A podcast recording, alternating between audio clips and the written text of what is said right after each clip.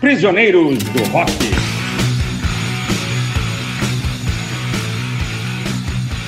Olá, bem-vindos ao Prisioneiros do Rock mais uma vez. Comigo, Christian e Felipe. E hoje nós vamos falar sobre os seminais álbuns do P-Rock dos anos 90.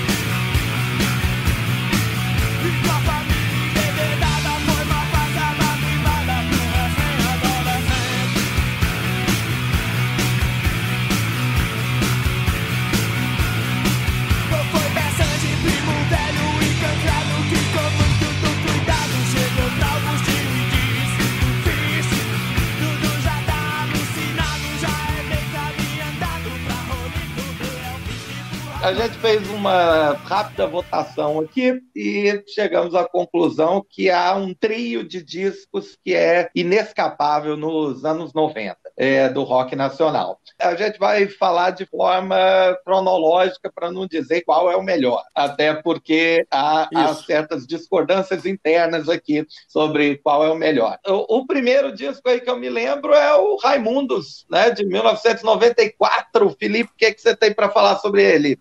O álbum de estreia dos Raimundos é aquele disco que você ouve com um sorriso no rosto até hoje, né? É, Sim. É uma banda de, de caras sujos e malvados, as letras são escatológicas, guitarras barulhentas, baterias rápidas pra caramba, e fazendo uma mistura de hardcore, de punk e de forró, que na época era uma coisa completamente inusitada, muito original. A gente vai falar muito sobre isso aqui, mistura de ritmos regionais com rock. A gente sabe que já existia isso desde os anos 70, a gente sabe que não foram esses caras dos anos 90 que inventaram, que teve Secos e Molhados, teve Novos Baianos, Raul Seixas, todo mundo misturou. Galera dos anos 80 também fez. Mas aqui você tinha muito Verdade. rock e muito ritmo regional num, num peso muito igual. Sim. Eles eram bandas de rock mesmo, barulhentas e tal, fazendo esse tipo de som. Por isso que foi uma coisa diferente. Fora que o rock nessa época já tinha um mercado muito maior, então isso alcançou muito mais gente. É, esse disco de estreia já abre com uma faixa sensacional, que é Puteirinho de uma Pessoa, uma letra completamente escrachada, escatológica até tipo de coisa que a gente nunca mais pode ver aparecendo, tocando em rádio. E vai seguindo com uma porrada de faixa legal, né? Palhas do Coqueiro, Nega Jurema, Rapante, Selim, então, que é muito divertida. Tem uma faixa que é Cajueiro, que depois eles colocam uma música de um sanfoneiro chamado Zenilton, e o Zenilton canta com eles essa música. É muito legal, super acelerado. E eu acho que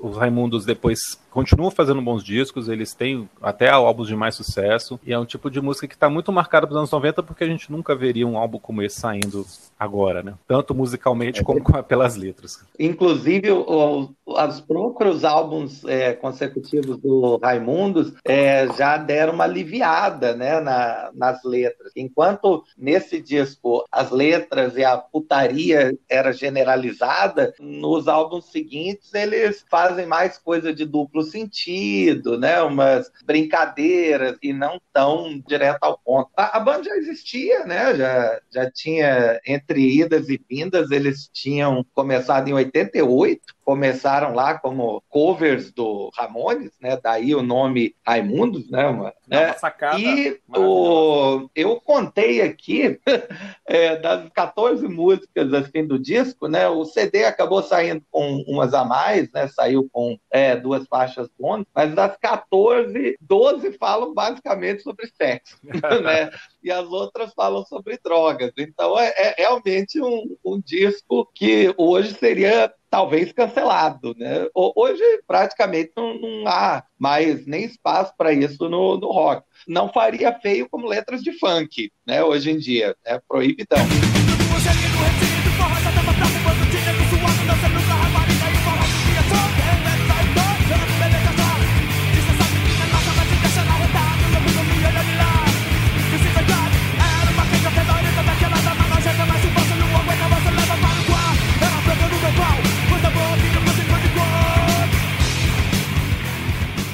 Coisa que é fantástica nesse é. disco é o quanto o Rodolfo é capaz de cantar numa velocidade assustadora. Né? É, a própria puteira em João Pessoa, ele já demonstra, assim, é, na, na, parte que a música quase dobra né, de BPM. É impressionante o quanto ele vomita as músicas ali, né? ele vomita a letra né, muito rapidamente, ao nível de você ter que acompanhar ali o, o encarte da letra para entender exatamente né, o que ele está cantando. É um petardo, né? uma estreia sensacional. E para um brasiliense, né, eu já tinha visto também show do Raimundos, em, acho que em 93, né, com boa parte já do, do repertório. Então, para um brasiliense ouvir isso em 94 era espetacular. Era o caminho natural para onde o rock de Brasília estava indo mesmo. Grandes esperanças até.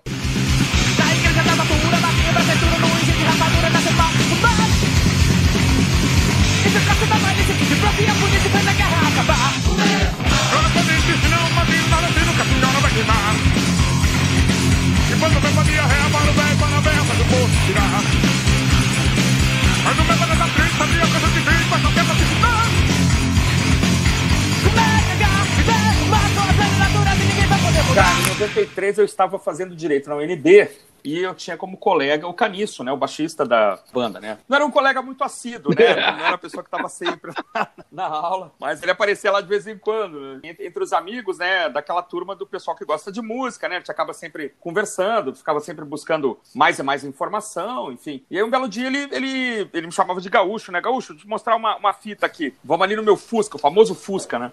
Que capotou algumas vezes, sei lá. E aí tinha uma fita cassete lá, ele colocou pra tocar e entrou exatamente isso aí. É, Nega Jurema, Puteira João Pessoa e tal. Falei, cara, que sonzeira. Porque assim, na, na, fita demo, eu nunca mais escutei essa fita demo, me, me penitencio de não ter pegado uma cópia, mas eu fiquei impressionado como a, o ritmo, é, digamos, o ritmo do, né, do baião, do forró, enfim, do, do foi misturado aí, era, era até um pouco mais pronunciado. O triângulo na cara, assim, sabe? É, e eu falei, cara, isso é muito legal. A coisa é a minha banda e tal, Raimundo. Eu nem sabia da existência, né? Eu falei, cara, isso aí tá muito interessante. Estão fazendo uma, uma mistura aí que ninguém faz, né? E ele falou, cara, assim, não preciso, né, inventar a história. Que, ó, nós vamos falar do Brasil. Eu falei, ah, tá bom, seu, seu puta doido maior banda do Brasil. Imagina, não tem como. E, porra, seis meses depois ele estava praticamente se despedindo do direito. Dizem que ele entrou na aula de obrigações de um professor que tinha uns 110 anos de idade. Falou, professor, não vou poder fazer sua prova na, na semana que vem, porque eu, eu, vou abrir o show do Black Sabbath no, no Hollywood Rock, sei lá, coisa parecida. E o professor tá até hoje, com 150 anos, tentando entender o que aconteceu, né? O que, que, que, que aquele rapaz estava falando, né? Mas, de fato, assim, depois eu ainda fui aqui no, no, chamado show de despedida, né? Quando eles definitivamente saíram de Brasília. E aí tocou Cravo Rastafari, de abertura, e depois o, os Raimundos. Cara, um show ensurdecedor. Isso que o Jair falou, isso que vocês falaram aí sorriso na cara o tempo todo. Bom, eu sei que meus ouvidos estão sendo destruídos aqui, né? Que eu vou perder aqui capacidades auditivas que eu não recupero nunca mais, mas sempre chamou muita atenção, né? O peso das guitarras, baixo, bateria super bem tocados. É típico de uma banda que fazia cover de Ramones, né, cara? Se você tocar, é, não tocar conectado, não funciona, né? O pessoal acha que tocar Ramones é fácil, mas não é nada fácil, né?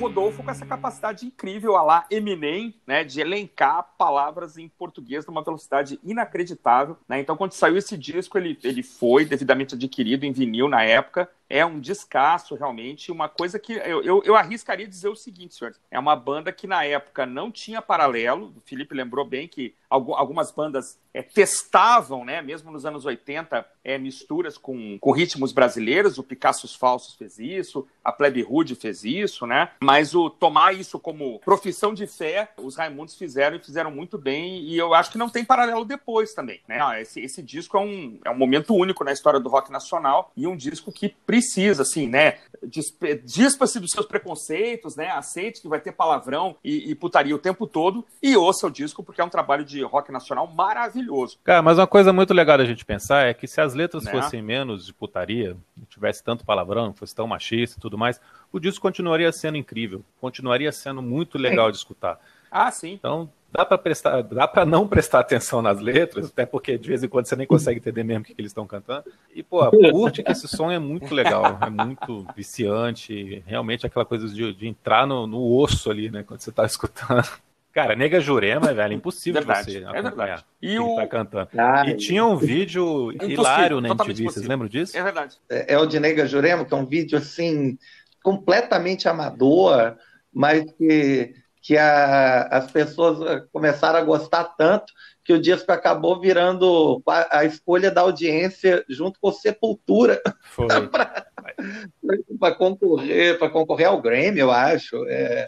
Esse vídeo era tosco de propósito, ele foi feito pelo José Eduardo Belmonte, que é depois virou um cineasta, na época ele tinha 20 e poucos anos também.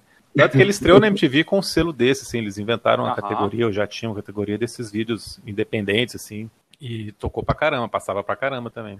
E é um álbum lançado pela Banguela, como você falou. Legal da gente comentar que a Banguela Records era uma gravadora dos Titãs com o Carlos Eduardo Miranda, né? Que é um produtor, foi músico, depois produtor, depois virou jurado, né? No final da vida, jurado de programa de televisão, de música. Que é, inclusive, o Carlos Eduardo Miranda é o produtor, né? Desse disco. E ele, ele conseguiu Exato. captar o é, a podreira do som do, dos Raimundos ao vivo, ele conseguiu transferir para o CD com perfeição. Um disco que, sem dúvida, os, uh, os caras não têm vergonha nenhuma né, do, do som que foi produzido ali. É muito, provavelmente muito próximo do que da fúria que havia ao vivo. É verdade. E eu falei do Banguela porque é uma, é uma gravadora muito importante é para os anos 90, para o rock dos anos 90, e o Carlos Miranda também é um cara muito importante para essa cena da época, né? É sempre bom a gente recordar e destacar. Muito bem, qual é o próximo disco, senhores? Se, você, a gente encerrou, qual é o próximo? O próximo disco na ordem cronológica é o espetacular Da Lama ao Caos de Chico Science e Nação Zumbi.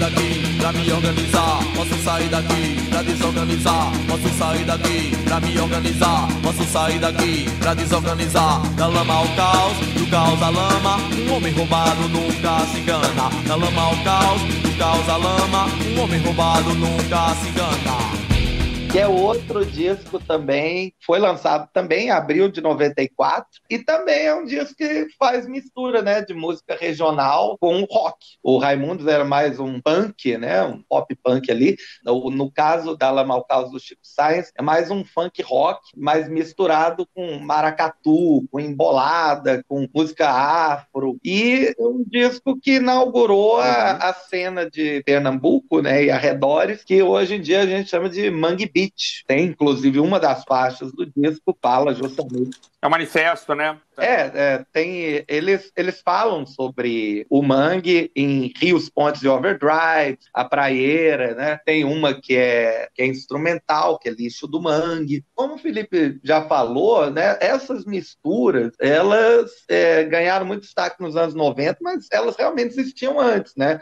No, nos anos 70, teve uma cena psicodélica, por exemplo, em Pernambuco, que já fazia né, essas misturas de, de um rock psicodélico né, com a música regional ali. Deu, inclusive, o fruto o disco Paebiru, que durante muito tempo foi considerado um dos discos mais raros do Brasil, que é o, o a estreia do Zé Ramalho, né, em disco, né, com Lula Cortes. Realmente já dá para já dá para perceber, ah, já tem essa mescla, né, já tem essa essa mistura, mas com o Chico Science os arranjos são muito criativos, muito engenhosos e cria uma coisa totalmente nova, tanto é que eles já foram contratados assim de cara por uma grande gravadora, né, para lançar o disco. Isso colaborou muito, uhum. né, para a divulgação do disco ao redor do país. No caso do Chico Science, eu realmente só conheci o rádio, MTV e de ouvir o disco mesmo. Porque eu nunca vi, né? Nunca vi o, o, o show é, deles. Até porque o Chico Sainz acabou, né? Falecendo jovem depois. Aí eu dei uma pesquisada aqui, né? Antes de falar mais um pouquinho sobre o disco. O divertido é que a cena, né? Do Mangue Beach, assim, começou numa, como eu posso falar de uma forma mais tranquila, uma casa de tolerância, onde o pessoal se é. encontrava, né? O Chico Sainz, o Fred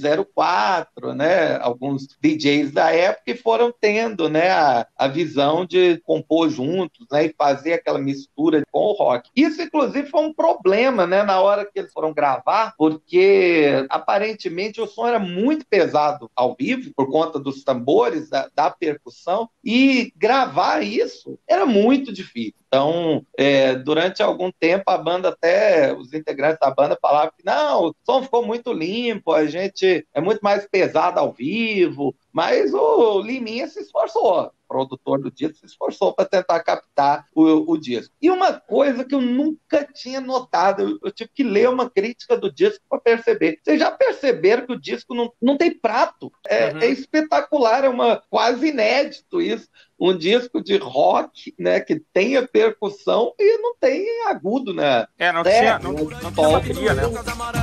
Boa viagem, Genipapo, Bonifácio, Santa Madalena, Boa Vista, dois irmãos. É Caso Ponto, é Caxangá, é Brasilita, é Beberibe, é CDU, Capibaribe, é o Centrão, eu falei.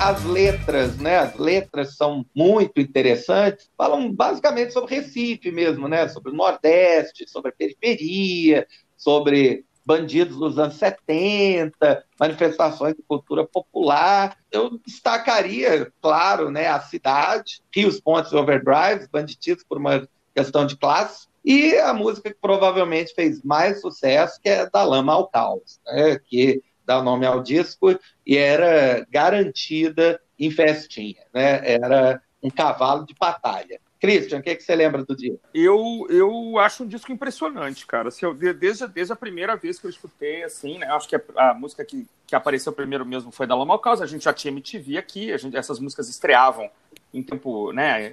Em tempo real, não precisava esperar para ver. Mas eu tive a sorte imensa de assistir a banda ao vivo, cara, numa, numa calorada na UNB, em janeiro de 95, ou fevereiro de 95, no começo do semestre, eu já tinha me formado, formei em 94, e lá pelas, sei lá, duas, três da manhã, esses caras entraram, entendeu? Não era assim uma atração principal, era uma atração pra madrugada, né? E, cara, que coisa impressionante, cara. Eles, eles chamam esses tambores hum. de alfaias, né? E os caras absolutamente ofuscaram as demais bandas que tocaram. E quando este senhor, infelizmente falecido, a maior perda que a gente tem, hein, pessoal, assim, eu acho que é equivalente à perda do, do Jimi Hendrix. Assim, o, que, o que, que o cara poderia ter feito se ele continuasse mais um pouco, na minha opinião, o Chico Science num acidente idiota, numa falha de um cinto de segurança. Depois a família foi até indenizada pela Fiat. Mas quando esse cara colocou a roupa do maracatu, senhores, e subiu no palco e fez aquela performance, eu falei, tá, eu estou diante de uma coisa assim muito importante. Eu estou diante de uma coisa absolutamente emocionante, eu diria, entendeu?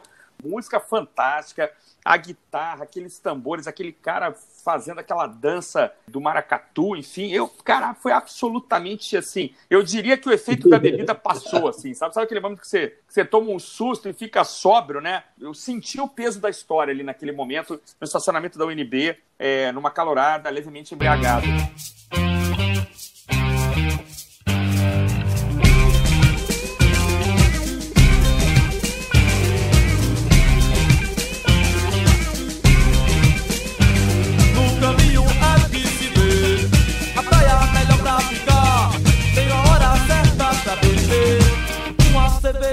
Antes do almoço é muito bom pra ficar pensando melhor.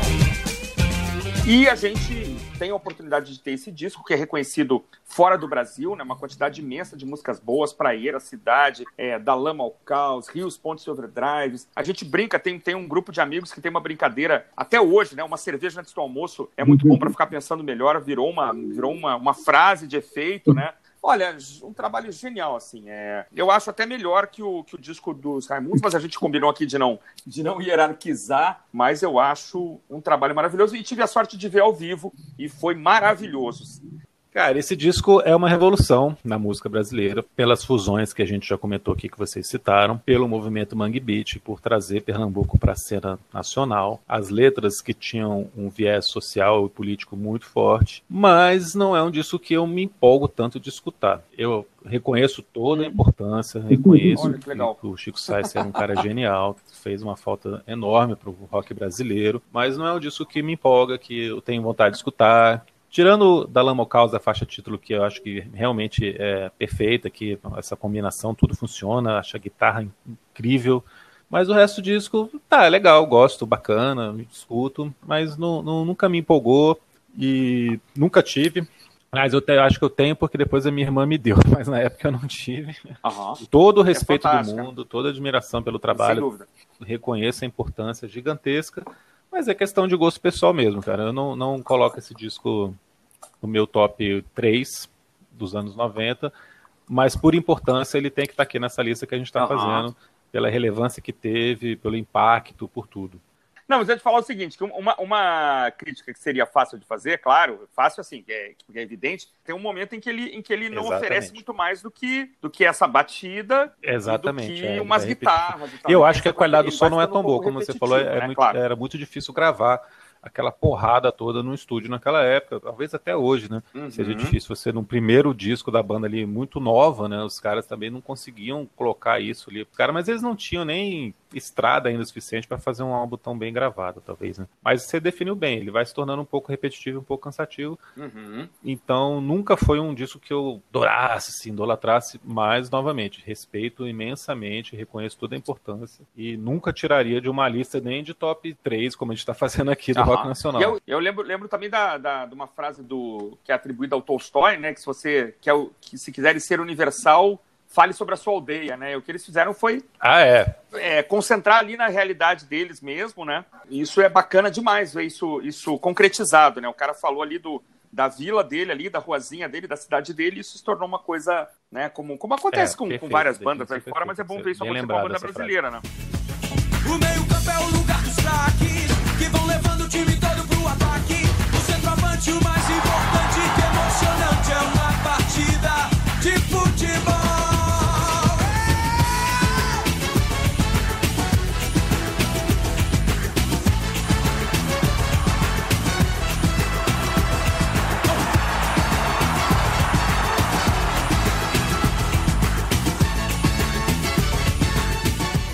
Bom, e o nosso terceiro álbum na nossa lista de grandes álbuns do B-Rock década de 90 é o disco da banda Skank, o Samba Poconé, lançado em 1996. eu colocaria como o terceiro lugar aqui. Apesar de ser o disco que eu acredito que é o disco mais tocou desses, né, que a gente está falando. É, seria impossível deixar o, o. Skank de fora do rock nacional. É, dos anos 90. Eles tiveram uma carreira super bem sucedida, pavimentaram realmente a, né, a carreira com vários hits já no primeiro ou segundo disco. No terceiro, eles mudaram um pouco o estilo, porque eles faziam até o segundo disco, o Calango, que eu acho até melhor do que esse terceiro, o, até o Calango eles faziam um estilo dance hall, algo que tinha vindo de um reggae acelerado ali nos anos 80, né, com mais trompetes, com mais metais, né, ou às vezes uma base eletrônica, e o Skank fazia isso muito bem, fez no Calango uma ótima versão de É Proibido Fumar, do Roberto, que no fundo eu considero melhor que o original. E aí, quando eles chegam no, no, terceiro disco, né, que é um disco que vendeu um absurdo, de acordo com o site oficial da banda, vendeu quase 2 milhões de cópias. Quando eles chegam no terceiro disco, eles já, eles já tinham né? muita experiência de estúdio e já sabiam né, para onde apontar né, os canhões para acertar. E realmente é uma sequência de, de acertos. Né? Eles abrem com É uma partida de futebol, que é é, é, uma música que consegue, até no jeito que o Samuel canta, né, passar aquela emoção realmente de um, um, jogo bem jogado, né, de futebol, vai para algumas coisas mais tranquilas, tipo eu disse a ela, e ali, né, no meio do lado A, é, tem Garota Nacional, né, que é um estrondo, e que acabou meio que dominando o, o disco. Né, e Garota Nacional tocou pelo resto da década.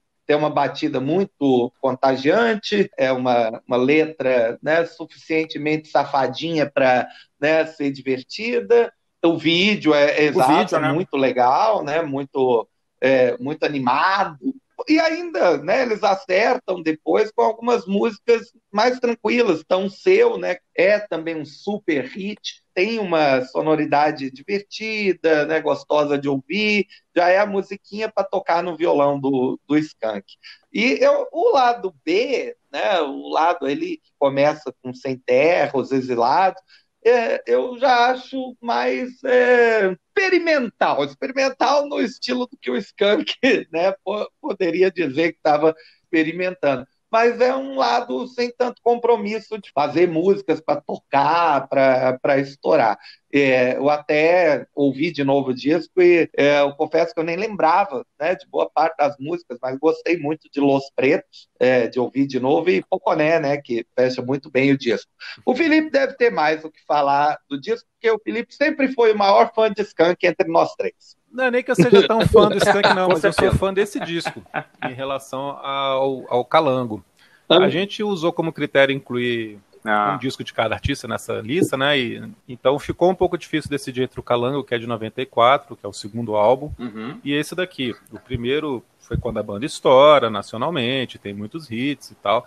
E como já falou, foi quando eles lançaram esse reggaeton, esse dance hall, que na época era novidade aqui pra gente no Brasil por isso fez o Skank se destacar tanto. Mas eu acho o Samba uhum. Poconé um disco musicalmente mais equilibrado e mais evoluído. A banda já estava com mais rodagem, consegue mesclar mais esses hits como Garota Nacional e é, e é uma partida de futebol que inclusive foi música até a Copa de 98 também tocou por bastante tempo. A Copa de 98 ele tocava pra caramba, né? Até porque o Brasil fez uma campanha decente.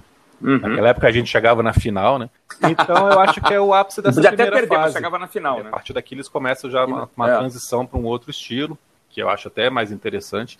Mas aqui é o período de, de grande sucesso, então é, acho que o Samba Poconel é o ápice dessa fase inicial da carreira deles, onde eles conseguiam fazer esses grandes hits, tocar muito e ao mesmo tempo já começaram a mudar o estilo. Eu disse a ela, acho a música mais bonita do disco. O Samuel Rosa que começa a mostrar que era um grande letrista também, né? Você, ele usa rimas mais elaboradas, palavras pouco comuns. Mesmo sabendo que a vida nos engana, mesmo sabendo que a opala não é plana, mesmo sabendo que a dor cartesiana,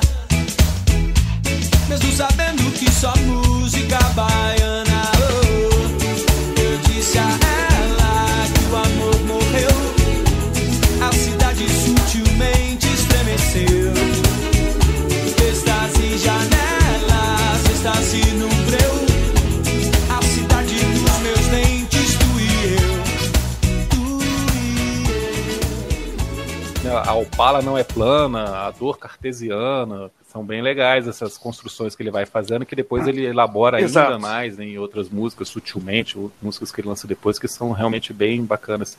E mesmo as músicas menos conhecidas são muito empolgantes. Assim, Sem Terra tem um refrão muito legal, Exilados também é música muito empolgante. Então acho que o Samba Poconé faz uma síntese hum. da carreira é, até o... aí muito boa, começa a mostrar para onde que eles iriam e merece esse destaque nessa lista porque a gente está fazendo por conta disso.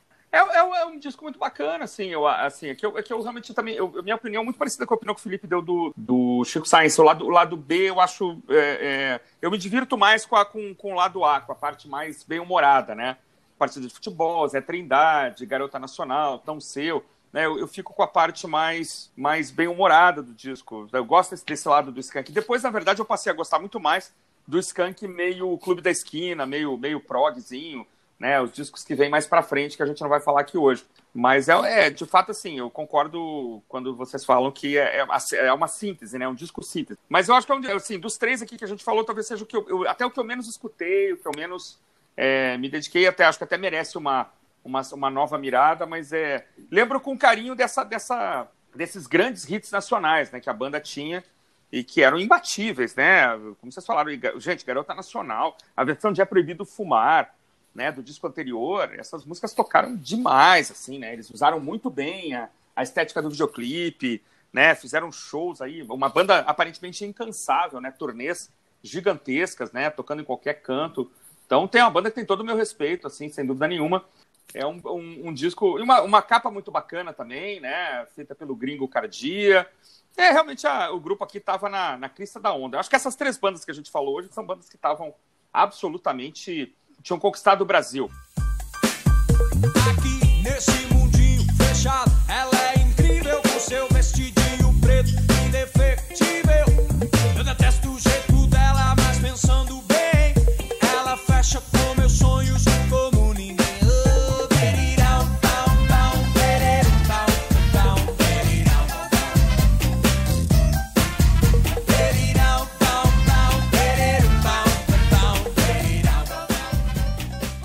É, o clipe de Garota Nacional é um best-of do gênero época, oposto. né? As músicas né? da época ali. É, Carla Marim, Sibeli Larrama, Paula. Burlamac, Paloma Duarte, Vanessa de Oliveira. Assim, para quem não, não conhece esses nomes, é, eu, eu me entristeço por vocês. Muito bem, senhores, vamos ficar por aqui então. Faremos mais um programa né, a respeito de discos do Sim. é, década de 90, né? E voltamos em breve aí. Agradeço aos meus amigos. Valeu, Mais- até mais o próximo esse episódio. E fique com a gente aí Falou! para os próximos episódios. É isso aí, até mais. Valeu! Uhul. Prisioneiros do Rock.